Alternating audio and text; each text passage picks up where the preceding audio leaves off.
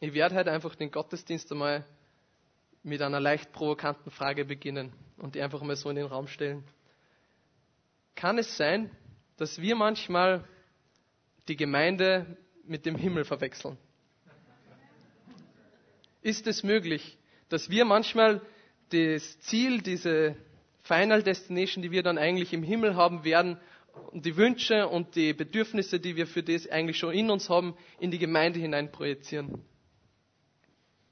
Ist es möglich? Was meine ich damit? Ich glaube, dass wir oft, wenn es um Gemeinde geht, wenn wir an Gemeinde denken, die Handlungen, die wir in Bezug dazu setzen, diese Entscheidungen, die wir treffen, das, was wir uns für Gemeinde wünschen, oft eigentlich genau das dann im Kopf haben, eben diese Bedürfnisse, die wir haben, dass, dass es dort lauter, um lauter Menschen geht, die wir so gern haben, die so freundlich sind, mit denen wir uns so super verstehen, weil wir dasselbe glauben wie sie, weil wir dieselben Überzeugungen haben wie sie, wo wir einfach ermutigt werden, wo es uns einfach gut geht, wo man gemeinsam mit denen das Leben genießt und alles richtig schön und gut und ach, da kann man loslassen, dass man zu Hause, das ist schön. Und es ist voll super, wenn Gemeinde so ist, versteht's mir nicht falsch. Das ist das Beste, was es gibt. Es soll ja so sein. Aber es ist nicht das primäre Ziel von Gemeinde. Und es ist ganz normal, dass wir dieses Verlangen in uns haben, weil für das sind wir gemacht worden, eigentlich für, für Friede, für, für Freude, für Gemeinschaft, für echte, tiefe Gemeinschaft. Aber dieses Ziel werden wir mal im Himmel haben. Da ist es, da wonach wir uns sehnen, das werden wir dort bei Gott in seiner Gegenwart haben. Hier, solange wir nur auf der Erde sind, haben wir noch was zu erledigen. Das primäre Ziel nämlich, was oft vergessen wird oder was wir oft, oft so ein bisschen beiseite schon wird, ist eigentlich, dass wir eine Aufgabe haben, eine Mission als Gemeinde. Jeder Einzelne, du und ich, wir haben einen Auftrag, wir haben eine Aufgabe, die wir erfüllen sollen, solange wir nur hier sind, da wo wir sind. Wir haben die Aufgabe, dass wir was verändern, dass wir was bewirken. Wir haben die Aufgabe, dass wir als Gemeinde in der Öffentlichkeit eine Rolle spielen. Dass wir wirklich Licht sind, da wo wir sind. Und wenn sich ein paar von euch vielleicht noch an meine, meine letzten Predigten so ein bisschen erinnern können, werdet ihr euch jetzt denken, hm, Andreas, wir sollen was verändern, wir sollen was bewirken, das kommt mir bekannt vor. Kann es sein, dass du immer über dasselbe predigst? Und sagen, möglicherweise. Und ich habe es nicht, nicht wirklich ausgesucht, es liegt mir einfach wieder am Herzen und es ist mir so wichtig, dass ich selbst als allererstes und du und wir alle gemeinsam das immer mehr verinnerlichen und immer mehr verstehen, dass Gemeinde kein exklusiver Wohlfühlclub ist. Dass Gemeinde kein Luxustanker ist, wo alles schön und gut ist, sondern Gemeinde ist ein Rettungsschiff. Wir sind eigentlich dazu da, die Menschen da draußen, die so verloren sind, die so händeringend nach dem suchen, was ihnen fehlt, was ihnen weggenommen worden ist, zu sagen, hey, wir haben das gefunden, wir haben eine Lösung, wir haben jemand, der uns gerettet hat. Es ist eigentlich unsere Aufgabe, da rauszugehen und, und, und die Freude und dieses Leben, das echte Leben, das wir erfahren haben dürfen, weiterzugeben. Das ist unsere Aufgabe. Das ist, was wir als Gemeinde zu erfüllen haben, hier in dieser Stadt in Graz, wo wir sind. Das ist unsere primäre Mission. Auch wenn, wenn Gemeinschaft und, und Förderung und Ermutigung genauso Teil von dem ist. Aber da sollte eigentlich unser Fokus drauf sein. Und ich glaube, wir alle wissen das eigentlich. Also mir ist es schon immer bewusst. Nur fehlt irgendwie oft irgendwie das Herz dafür. Die Leidenschaft oder der Wille ist zwar da, aber wie sagt man, der Geist ist willig, aber das Fleisch ist schwach. Irgendwie fehlt uns der Blick, warum das wichtig ist. Irgendwie fehlt uns das gewisse Etwas, dass wir uns motivieren können, das nicht nur einfach so zu tun, weil wir es machen müssen, sondern wirklich von ganzem Herzen raus zu tun. Oder vielleicht fehlt manchmal sogar der Wille. Vielleicht ist manchmal nicht einmal der da. Was braucht es, damit das nicht einfach nur irgendeine fremde Mission ist, die wir erfüllen müssen, so nebenbei, damit es erledigt ist, sondern dass es unsere eigene Mission wird. Dass wir anfangen, die Sachen so zu sehen, wie Gott sie sieht, dass unser Herz so bewegt ist, wie Gott sein Herz bewegt ist, wenn er verlorene Menschen sieht. Was braucht es dazu? Braucht es mehr Disziplin? Mehr sich selbst zusammenreißen? Mehr Wissen? Mehr Training? Ich glaube nicht. Ich glaube zumindest nicht nur. Weil ich will keine tote Religion, ich will keine leere Form, wo ich einfach Sachen muss, weil ich mich selber dazu zwinge. Ich will das ganze Package. Ich will das echte Leben. Ich will da, wo, da, wo, alles, wo wirklich die Leidenschaft drinnen steckt, wo ich mit meinem ganzen Sein darin aufgehen kann, wo das wirklich meine Identität wird. Ich will das ganze Programm. Ich will das von meinem ganzen Sein aus machen und nicht einfach nur eine Checklist, damit ich das abgehackt habe. Was braucht es dazu? Was ist dazu notwendig, damit das der Fall ist? Und diese Frage möchte ich heute durch ein, ein Ereignis im Neuen Testament irgendwie, im Neuen, im Neuen, im Neuen Testament beantworten lassen. Und zwar ein Ereignis, wo sie eine ganze Stadt auf den Kopf stellt. Wo eine ganze Stadt sie auf einmal beginnt zu erkennen, dass da jemand was hat, was sie suchen, was sie immer gebraucht haben und sie, und sie reihenweise Menschen bekehren. Durch eine Person, die es weder geplant hat, durch eine Person, die das nicht gewollt hat, die nicht trainiert dafür war, die eigentlich das nicht einmal im Sinn gehabt hat. Und diese Stadt war nicht einmal eine jüdische Stadt. Und das Ereignis, von dem ich spreche, das, das ist ähm, die samaritische Frau am Brunnen. Und die steht in Johannes 4. Aber fangen wir von vorne an. In Johannes 4 wandert Jesus von äh, Judäa wieder nach Galiläa. Er hat jetzt eine Zeit lang in, in Judäa gewirkt, hat viele Wunder gemacht, hat viel gepredigt, hat viele Leute berührt, viele Menschen haben sie taufen lassen. Und das hat natürlich den Pharisäern überhaupt nicht gepasst. Und weil Jesus seine Zeit einfach noch nicht gekommen ist, ähm, meidet er ein bisschen die Konfrontation mit den Pharisäern und, und wandert wieder zurück nach, ähm, nach Galiläa. Und auf dem Weg dorthin muss er, weil es praktisch der kürzeste Weg ist, durch Samarien oder Samaria. Und äh, die Samariter sind ein ganz spezielles Volk, haben eine ganz spezielle ähm, Verhältnisbeziehung zu den Juden. Die waren früher eigentlich Teil vom israelitischen Volk, haben da eigentlich dazugehört, aber haben sie im Laufe der Jahre einfach vermischt. Also sind nicht unter sich geblieben, so wie Gott es geboten hat, sondern haben sich einfach ähm, mit den Völkern, die rundherum gelebt haben in diesem Gebiet, vermehrt, haben sich ähm, haben auch ihre Religion nicht wirklich treu beibehalten, sondern haben so richtigen Mischmasch gemacht. Sie haben zwar die, die fünf Bücher Mose gehabt, haben irgendwie an den Gott, an Jahwe geglaubt, aber haben auch etliche andere nebenbei gehabt und, und waren so eigentlich ein bisschen was Eigenständiges, schon fast wieder ein eigenes Volk und deswegen, weil sie eigentlich früher ursprünglich ähm, Juden waren, waren sie von den Juden speziell verhasst und, und verachtet und verstoßen. Und genau durch, diese, durch, diese, durch diesen Bereich wandert Jesus durch und kommt zu der Stadt sicher.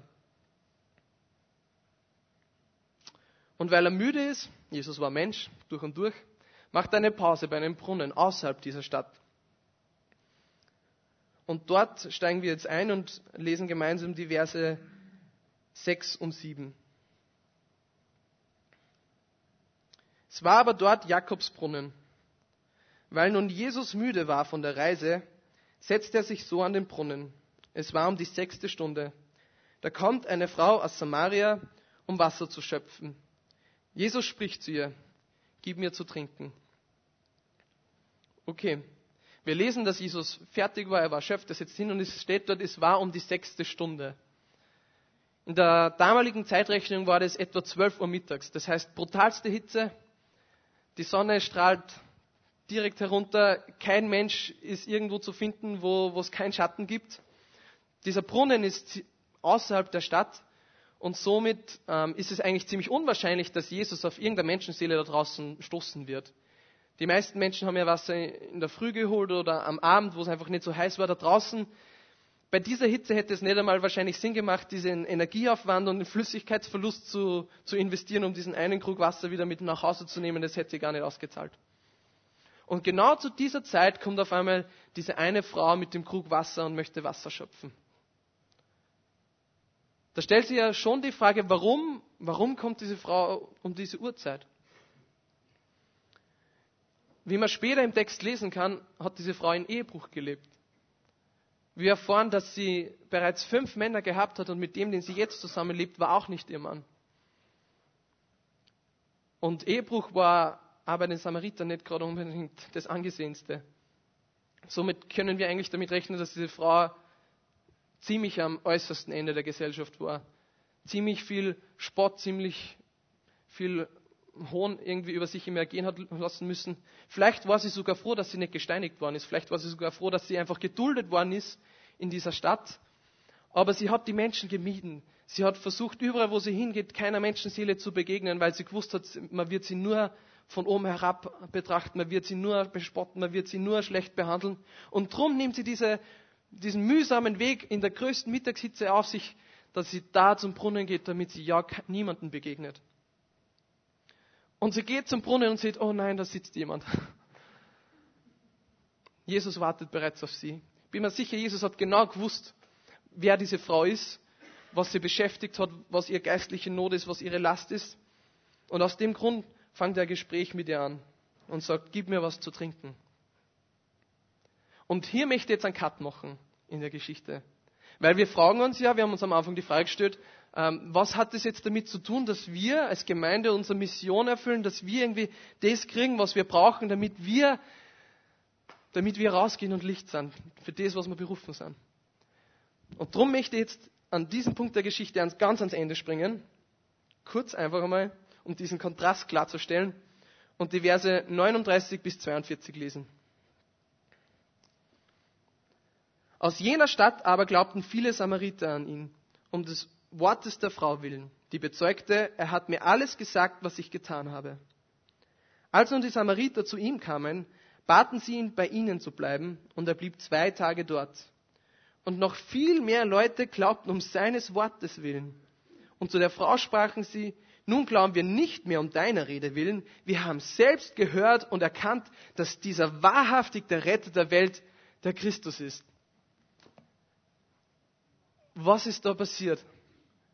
Moment mal, Auszeit, was, was ist da los? Was muss passieren, dass, dass diese Frau, die, die jeder verachtet, die jede Menschenseele meidet, auf einmal sie, ich weiß nicht, wie viele Menschen in dieser Stadt gewohnt haben, vielleicht Hunderte, vielleicht Tausende, dass sie auf einmal eine halbe Stadt bekehrt. Wie, was, wie ist das möglich? Das wäre dasselbe, wenn wir da in Graz, wenn es da einen, einen, Bettler gibt oder, oder einen, einen, einen, Sandler und ähm, und nicht an irgendwie, der an, an sage ich jetzt mal, normal, sondern an der richtig ungut ist. Der immer, wenn er betrunken ist, alle ansteckt und anrempelt und niemand kann mit dem was anfangen. Jeder denkt sich, ah, der ist nur anstrengend, der ist nur ungut, er, er macht die schlimmsten Sachen, hat null Ansehen, null Einfluss, kennt niemanden, hat keinen Freund. Und dieser, und dieser, dieser Sandler geht extra immer zu der Zeit, wo am wenigsten Menschen bei der Essensausgabe sind, hin, kommt zurück und auf einmal bekehrt sich ganz Graz. Auf einmal Bürgermeister Nagel, bekennender Christ, weil er hat mit diesem Sandler gesprochen. Dann wird man ja fragen, hey, was ist da passiert? Was ist da los?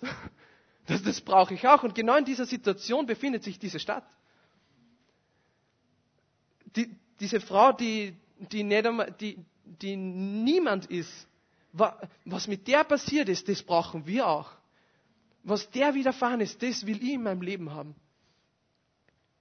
Und das, was dieser Frau widerfahren ist, und ich, vermute mal, viele wissen es schon, war eine Begegnung mit Jesus. Eine Begegnung mit dem Menschen, der die Quelle aller Erkenntnis, aller Weisheit, alles Lebens ist, aller Freude, aller Hoffnung, aller Liebe. Und diese Begegnung hat sich komplett verändert.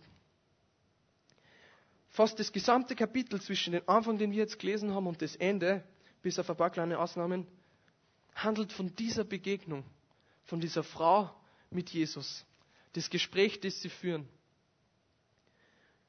Und es wäre zu viel, jedes einzelne Detail jetzt irgendwie durchzugehen und, und durchzuarbeiten und erläutern. Und wenn es euch interessiert, lest es euch zu Hause nach. Aber ich möchte halt einen, einen Kernpunkt dieses Gespräches mit euch anschauen. Und er steht in die Verse 13 bis 14. Jesus antwortete und sprach zu ihr, jeder, der von diesem Wasser trinkt, wird wieder dürsten. Wer aber von dem Wasser trinkt, das ich ihm geben werde, den wird in Ewigkeit nicht dürsten, sondern das Wasser, das ich ihm geben werde, wird in ihm zu einer Quelle von Wasser werden, das bis ins ewige Leben quillt.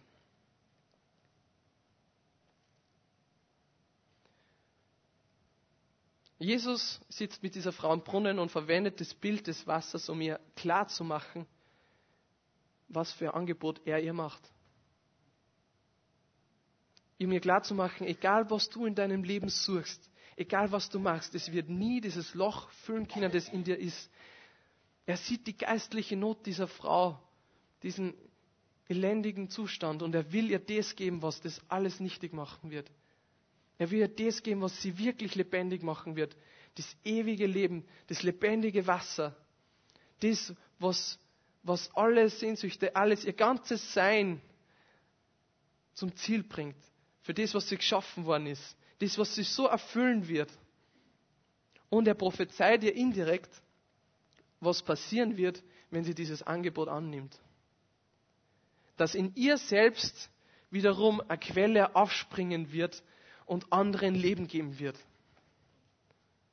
Und genau das passiert kurze Zeit später. Wie sie das Gespräch beenden, stürmt die Frau in die Stadt. Sie vergisst sogar, warum sie am Brunnen war. Lasst, lasst diese, diesen Krug dort stehen, lauft in die Stadt, sagt, hey Leute, ich habe den gefunden, nach dem ich immer gesucht habe. Ich habe den Messias gefunden. Da kommt, Schatz, da ist er. Diese Frau, die noch nie was von einem Missionsbefehl gehört hat. Diese Frau, die ja noch nie gesagt worden ist, was ihre Pflichten als Christ, als Jesus-Nachfolger sind. Die nicht einmal drüber nachgedacht hat, sondern das automatisch macht als Reaktion auf das, was sie von Jesus empfängt. Und sie braucht gar nicht mehr, weil sie fängt nicht zum Predigen an, sie fängt nicht an, weise Diskussionen zu starten oder oder Reden zu schwingen, sondern alles, was sie macht, ist es auf Jesus hinzuweisen und praktisch die Leute zu nehmen und sagen, da ist Jesus, Schatz, und euch annehmen, kommt, probiert es aus. Und es ist anscheinend ausreichend. Die Leute sehen das Leben, das aus ihr heraussprudelt. Und manche fangen sogar schon an zu glauben, bevor sie überhaupt Jesus selber treffen. Und das zeigt uns, egal was du für Gründe hast, dass du glaubst, Gott kann dich nicht verwenden. Egal was dir einfällt, dass du sagst, ah, ich brauche nur mehr Bibelwissen, mein Leben muss sich nur mehr verändern, ich habe irgendwie nichts zum Geben, ich bin so leer. Das ist alles nichtig. Diese Frau hat gar nichts davon gehabt. Zero. Aber ihr persönliches Zeugnis war einfach stark genug und es war ausreichend, sodass die Stadt nach draußen läuft und diesen Jesus selber kennenlernen möchte. Alles, was sie gemacht hat, war auf Jesus hinzuweisen. Und mehr müssen wir oft gar nicht machen. Aber das, was dazu braucht, dass wir das machen können, dass diese Quelle in uns anfängt zum Sprudeln und das Leben rauskommt, ist eine Begegnung mit Jesus. Weil wenn wir Jesus begegnen, dann werden wir anfangen, dass unser Blickwinkel sich verändert, dass unsere Sichtweise sich verändert, dass wir Vision kriegen für das, was er eigentlich für uns gemacht hat. Was das bedeutet, dass Gott selbst Mensch wird und für mich am Kreuz stirbt. Was für ein Reichtum in der Berufung liegt, dass er dich dein Kind nennt dann wirst du anfangen zu sehen, was für ein Leben das ist und wie schön es ist und dass du genau für das gemacht bist und dass das deine Berufung ist, in Gemeinschaft mit ihm zu sein. Du brauchst eine Begegnung mit Jesus. Du brauchst eine Herz-zu-Herz-Connection mit deinem Schöpfer. Du brauchst ein Face-to-Face mit dem, der dich rettet. Und genau von dem spricht Paulus auch in Philippa 3. Und zwar steht in die Verse 7 und der Anfang bis Vers 9. Doch genau die Dinge, die ich damals für einen Gewinn hielt, haben mir, wenn ich es von Christus her ansehe, nichts als Verlust gebracht. Mehr noch, Jesus Christus, meinen Herrn zu kennen, ist etwas so unüberbietbar Großes, dass wenn ich mich auf irgendetwas anderes verlassen würde, nur verlieren könnte. Seinetwegen habe ich allem, was mir früher ein Gewinn zu sein schien, den Rücken gekehrt. Es ist in meinen Augen nichts anderes als Müll. Denn der Gewinn, nach dem ich strebe, ist Christus. Es ist mein tiefster Wunsch, mit ihm verbunden zu sein. Wir reden hier von Paulus, dem Menschen, der ganz Europa verändert hat mit seinem Dienst. Dem Menschen, der der etliche Gemeinden gegründet hat, der die Offenbarung schlechthin gehabt hat und, und einen Großteil des Neuen Testaments geschrieben hat. Und dieser Paulus sagt, wenn er sich auf was anderes verlassen müsste, als Jesus zu kennen persönlich, dann könnte er nur verlieren. Und wir reden von dem Paulus, der früher Pharisäer war, der, der Schriftgelehrter war, der die beste Bildung überhaupt gehabt hat. Der hat wahrscheinlich das ganze Alte Testament auswendig zitieren können hat jede Regel gewusst und er hat Disziplin gehabt ohne Ende. Er war der, der alles am strengsten gemacht hat, der alles exakt so gemacht hat, wie es sein muss, der nichts ausgelassen hat, der zielstrebig ohne Ende war. Und dieser Paulus sagt, das alles ist nichts wert. Das alles bringt mir überhaupt nichts. Das, den Gewinn, nach dem ich strebe, ist mein Schöpfer persönlich zu kennen. Mit Jesus tief innerlich verbunden zu sein. Wir brauchen eine Begegnung mit Jesus. Und ich möchte euch das in einem Bild nur mehr darstellen. Und dazu brauche ich drei Freiwillige. Habt ihr Angst? Es geht nur um Farbe. ja, Stefan, Sam. Ah, dritte Person noch. Kommt schon. Amelia, danke. Oh, jetzt sind wir. Super, perfekt. Stellt euch einfach einmal da, daher. Ich bereite schon mal alles vor für nachher. Wie viele Leute haben wir? Drei. Falls wir zum Brennen anfangen, einen Kübel Wasser habe ich auch da. Alles vorbereitet. Okay, stellen wir das mal ein wenig da.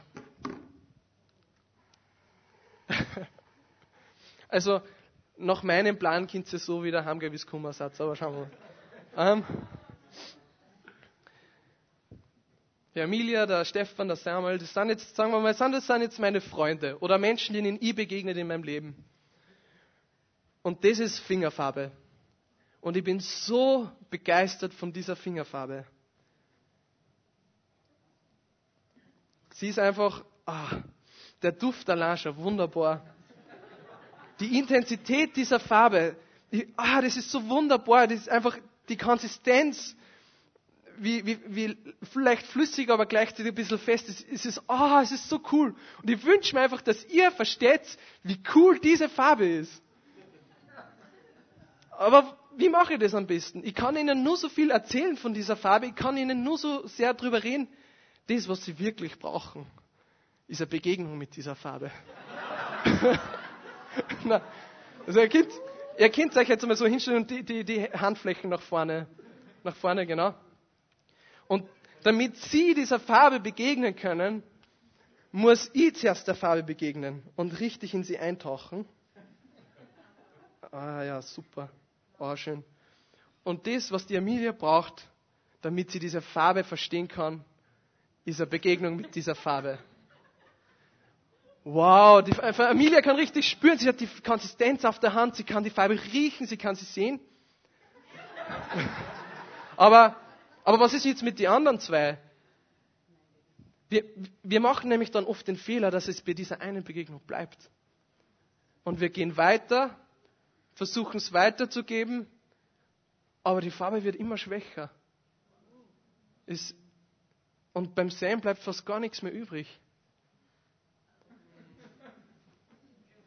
Ich glaube, wir alle kennen das. Dass, ich glaube, jeder, der herinnen sitzt, hat schon mal eine tiefe Begegnung mit Jesus gehabt. Das Problem war, dass es oft bei, diesem, bei dieser einzelnen Begegnung geblieben ist. Bei einem Event oder einmal im Jahr. Und, und man zehrt zwar eine Zeit lang von dem, aber es wird immer schwächer. Das, was wir wirklich brauchen, ist jeden Tag diese Begegnung. Und wie nennt man das, wenn man jeden Tag eine Begegnung mit jemandem hat? Das nennt man Beziehung. Und das, genau das ist, was der Stefan braucht. Eine frische Begegnung mit der Farbe, dass er die volle Portion bekommt. Jedes Mal die volle Portion. Und manche, manche brauchen es ein bisschen speziell. Der Sam hier zum Beispiel. Der braucht Farbe ins Gesicht.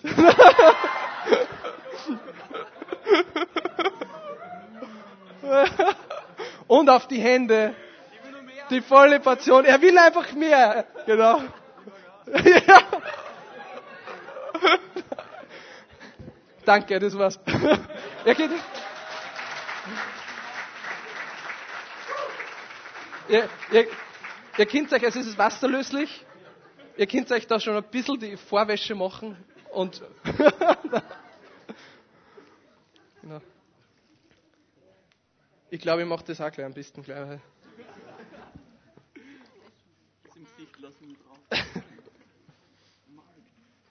Also es ist wasserlöslich, ist zumindest auf der Verpackung gestanden.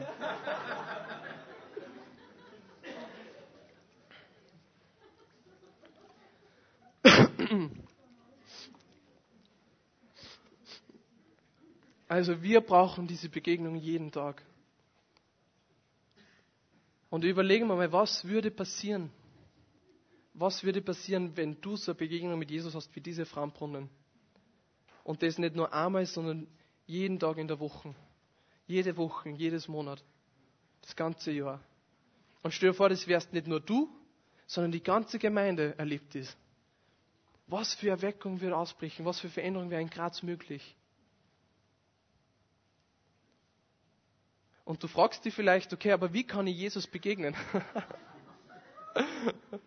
wie, okay, wie, wie, wie schaffe ich das, dass ich das, dass ich das kriege, was diese Frau gehabt hat? Ich glaube, dass wir das oft komplizierter machen, als es wirklich ist. Alles, was du dazu brauchst, ist ein bisschen Zeit, ein Ort, wo du Ruhe hast, wo, ich, wo, du, wo du still werden kannst und eine Portion Glauben. Portion Glauben, dass der, dass Jesus dir den Weg freigemacht hat, dass er zu dir reden will, dass er dir begegnen will, dass er das Versprechen macht, wer wahr macht, wer sucht, der wird finden. Ja, du kannst Gott auch in der Bibel begegnen, und das ist wichtig. Du kannst Gott auch im Lobpreis begegnen, das ist genauso wichtig. Aber oft werden diese zwei Dinge zu Instrumente, dass man sagt, okay, ich habe es erledigt, Checklist fertig. Das, was oft viel herausfordernder ist, dass du wirklich still wirst und deinen Gott, der dich gemacht hat und der dich erlöst hat und der jeden Widerstand oder jede Blockade zwischen dir und ihm aus dem Weg geräumt hat, wirklich zu begegnen. Ich möchte uns herausfordern, dass wir die nächsten sieben Tage als Gemeinde das machen. Und ich wünsche mir, dass du dabei bist. Dass du jeden Tag eine Begegnung mit Jesus suchst. Und ich werde keinen Zeitrahmen nennen. Es können, manchmal können zehn Minuten reichen, manchmal müssen es zwei Stunden sein. Ich will nicht, dass du auf die Uhr schaust und sagst, okay, die halbe Stunde ist jetzt vorbei. Ich will einfach, dass du dir Zeit nimmst, wo du keinen Zeitdruck hast.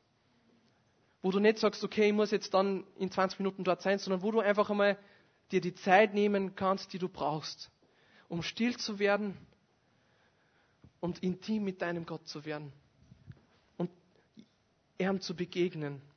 Weil dann wird das passieren, was dieser Frau passiert ist. Dann wird das Leben in uns heraussprudeln, wie eine Quelle lebendigen Wassers. Und unsere Umgebung wird Jesus finden. Nicht, weil wir so gescheit sind, nicht, weil wir so gut argumentieren können, sondern weil sein Leben in uns ist. Und das wünsche ich mir als Gemeinde. Und zum Schluss möchte ich jetzt einfach Zeit nehmen, dass wir ruhig werden. Das Lobpreisteam darf schon mal auf, auf die Bühne, aber ich, ich will jetzt gar nicht laut beten, ich will, dass wir uns jetzt wirklich kurz Zeit nehmen, still zu werden. Und jetzt schon anfangen, ihm zu begegnen. Und ich werde diese kurze Zeit dann mit einem Gebet abschließen. Jesus, wir brauchen eine Begegnung mit dir. Und danke, dass du diese Begegnung suchst und auf uns wartest. Füll uns du mit deinem Heiligen Geist, mit deinem lebendigen Wasser. Und werde du verherrlicht in unserem Leben. Amen. Bleiben wir in dieser Haltung und singen nur ein Lied. Genau. Und wir haben ein Gebetsteam, wer von dem da ist, darf nach vorne kommen und jeder, der Gebet wünscht, kommt nach vorne, der Norbert ist da, ich bin da, wir beten gern für euch und jeder, der vom Gebetsteam da ist, darf auch nach vorne kommen und, und Gebet anbieten. Genau.